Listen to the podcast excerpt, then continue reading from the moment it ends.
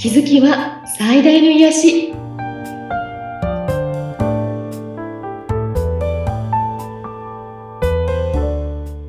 こんにちは。アトラクションカウンセラーの広田ゆかりです。アシスタントの菅千奈美です。ゆかりさんよろしくお願いいたします。お願いします。ね、今回のテーマもなんか面白そうな話題ということでですね、どんなテーマになっていらっしゃいますか？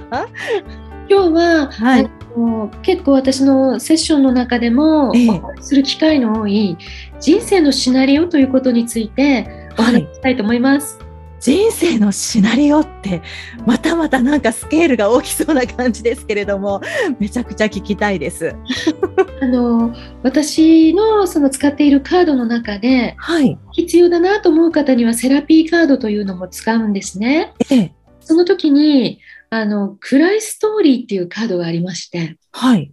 その暗いストーリーというカードが出た人って、うん、その人が書いているネガティブなシナリオがあって、はい、それが人生を動かしたり悪影響を与えてるよっていうようなメッセージが入ってるんですね。はい。うん。で、このカードが出た方っていうのは、なんていうのかな、たまたま今回こんな大変なことがあったということではなく、なんとなくこう、そういうネガティブな出来事が繰り返し起きている。同じような悩みが繰り返している。はい。あの、これはもうこの一つのテーマなんだなと思うようなことが結構あって、その方には、もしあなたが自分の大河ドラマ、人生を大河ドラマに例えてくれたら、どんなドラマですか？って聞いてみるんですよね。うん、ぜひ、ちなみさんもやってみてほしいと思うんですが、はい、今までの人生振り返って大河ドラマとして考えたら、それってどんなタイトルつけます？え、難しい。なんだろう。そうすぐ出てこない、すぐ出てこないですけど。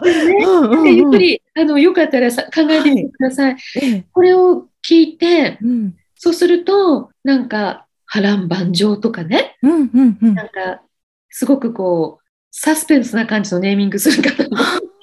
結構いたりするんですね。はい、で、そのドラマって見た時にどういう感想ですかって聞いたら、うん、退屈とかね、あとは、なんか変化ないなって思う方とか、ご自身が言うんですよ、ご自身が。はい、あとは、なんで変わんないんだろうとかいう方もいらっしゃって、ええ、これね、あの、ぜひ皆さんにもやってみてほしいんですね。はい。なんか、あの、自分で自分の人生に振り返った時に、なんかすっごいハッピーって言えたら最高なんですよね。だから死ぬ時に、あ、もう本当に楽しい人生だったって死ねたら最高だなって思うんですけど、うん、そういう人生生きてる方いるんですよっていうと、そんな人がいるんですか？みたいな。みんな人生って大変なものだ。なんか苦労があるんだとか、うん、なんかそんな風に思い込んでいたり、うん。うん。まあ、自分の過去がそうだったからということなんですが実はその過去も自分が引き寄せていたということに結構気づかないんですね。はい、でこれはなんかこうハートブレイクなんか過去に傷ついた、うん、それが思い込んで、もうこれは人と関わるとこうなるんだって思っているとどんどんそれがやはり繰り返し引き寄せてしまったり、うん、罪悪感とか、あと自分が被害者、いつもいじめられるんだという被害者として生きてたり、うん、あと復讐みたいなね、はい、気持ちだったり、うん、恐れてたり、怒りがあったりという、いろんなこう、ドロドロドラマとい。うことを、はい、えーと、自分の中で繰り返しこう頭の中で描いていると、現実にそれを引き寄せてしまいます。なぜならそんな周波数で、で、同じことが何度も同じようなこと繰り返し起きる方にはお伝えしているのが、同じようなことが繰り返し起きるのは、人生ってドリルのようなものなので、うん。自分が生まれる前に課題を設定してきて、うん、これをクリアしようって来てるんですね、はい。もちろん楽しむため、幸せになるために生まれてきてるんだけど、その中でも成長するためにこんなことをクリア、これ前回できなかったこれクリアしようって思ってきてるから、うん、それがテーマでやってくるんだけど、それがずっとクリアされないってことは、前回出した答えが間違ってるんですよねって。うん、やっぱり自分を被害者のまま終わらせてしまったり、私が悪いんだっていう罪悪感のまま終わらせてしまっているんだなっていうのがあります。はい、それについては個人個人それぞれがあるので、うん、まあ、あのそれはもうセッションの中で紐解くしかないんですけれども、うん、本人はそんなストーリー自分で望んでないよって思うのに、うん、そんなストーリーがやってきてます。でそれは自分がなんかこう思い描いているこうこうなる。例えば男って浮気するものだって思い込む、なんていうの？そういうものなんだって思ったり、うん、人生は苦しいものだって思い込んでたり、うんうん、そういうものが自分の人生の足かせになったり、足を引っ張ったりしてるんだよっていうことなんですね。で、その中で生きてきた主人公に、あなたなんて声かけますかって聞くとね、これはまたすごく面白くって、うん、よく頑張ったねっていう人とか、いい加減に気づきなさいとかね。自分で言うの。あの行動しなさいとか思い切って飛び出しなさいって、え実はそれって自分が客観的に自分を見られたからそのセリフが出てくるんですね。うんうんうん。で、その気づきってすごく大きいので、はい、ぜひ皆さんよかったら後でやってみるといいんですね。うん、で、その声かけっていうのはほとんどの皆さんがすごく前向きな言葉をかけてあげるので、うんはい、そこから飛び出すのにどうしましょうかみたいなお話をその後お話しさせていただくんですけど、うん、えっと、普段なんていうんですよね、すごくその自分自身が持っているものに気づくとか、うん、あとなんていうのかな、ネガティブに受け取る癖、はい。うん、これを変えるのに、私が提案しているのはですね、あの何にも起きない人生はないんですね。生きてる限り、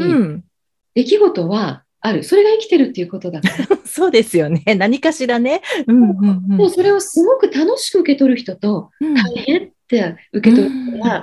なんかトラウマとして受け取る人がいるというだけなんですね。はい、受け取り方の問題ということです。うんうん、だからあの、その出来事の受け止め方をコメディにしてみたらどう？っていうことはお伝えしてます。ああ、楽しそう、うんうん。ラブコメでもいいし、ホームコメディでもいいし、チャレンジコメディでもいいけど、コメディっていうのがすごくユーモアを持って受け止めるってことなんですね。はい。だから、あの、これちょっと私、ほら、年齢がバレちゃう、こう、反応がちょっと古いんですけど、例えばほら、コメディにするのにね、うん、こうバインとか、大丈夫ですよ。ゆけさん、私も十分対応できてますから。そうですか？あメダコリアとかね。うんうんうんうん。今だと何なのかなわかんないんですけど、うん、なんか、あ、そうね、私結構みんなに突っ込むのは真面目かって突っ込むんですけど。あ、真面目かって。なんでそんなに真面目に考えちゃってんのっていう、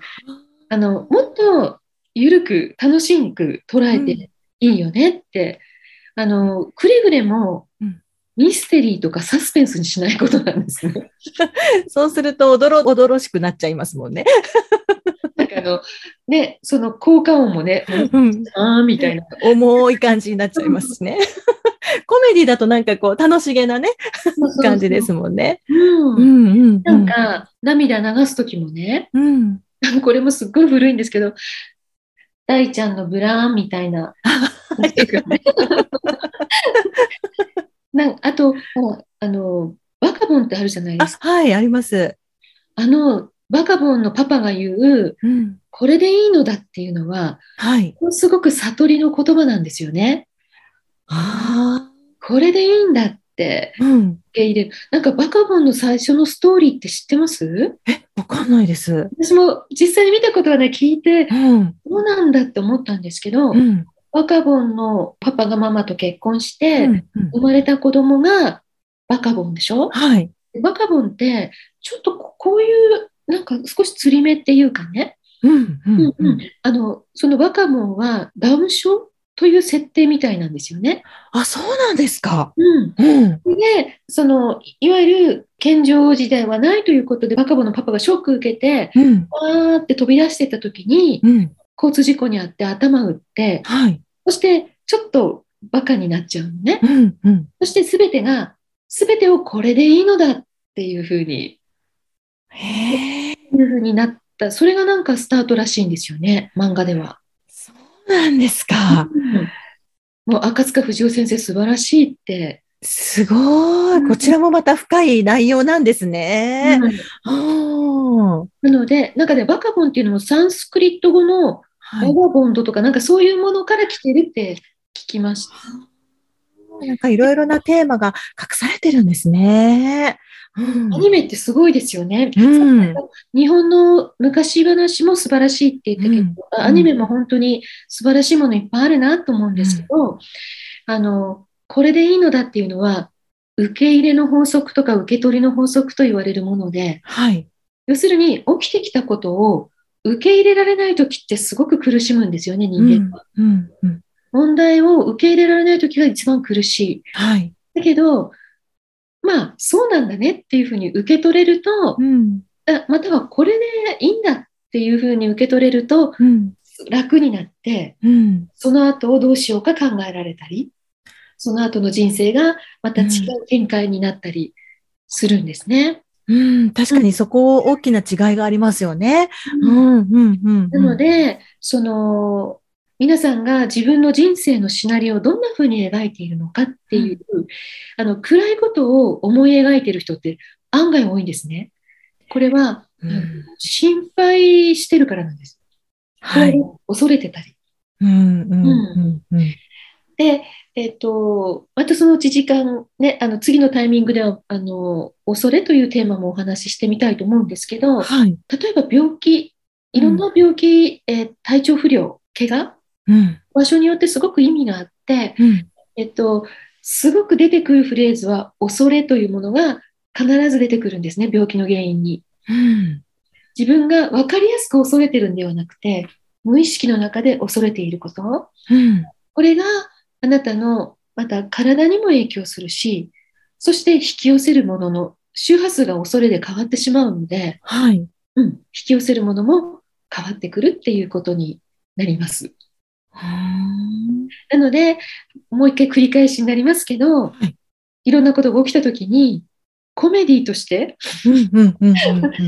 面白く受け入れてみるっていうことができたら、うん、相当人生が変わって見えて、はい、で起きてくる、引き寄せてくること、うん、なんか思いつくこと、ひらめくこと、これも全部変わると思います。ああ、確かに変わりそうな気がしてきました。うん、うん、うん、うん。ちなみさん思いついた？大河ドラマの。大河そこ、そこですか？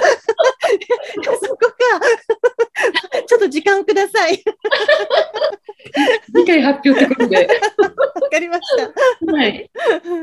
まあ、ぜひね、皆さんも、番組を聞いてる皆さんも、自分のね、ドラマを作っていただいて、タイトルをちょっとね、考えてみていただきたいなというふうに思います。はい。ぜひやってみてください。はい。ゆかりさんの番組を聞いて感想ですとかご質問などがありましたら、番組説明欄にゆかりさんの LINE 公式アカウントの URL を記載しておりますので、そちらからよろしくお願いいたします。はい、お願いします。ゆかりさん、今回もありがとうございました。こちらこそよろしくお願いします。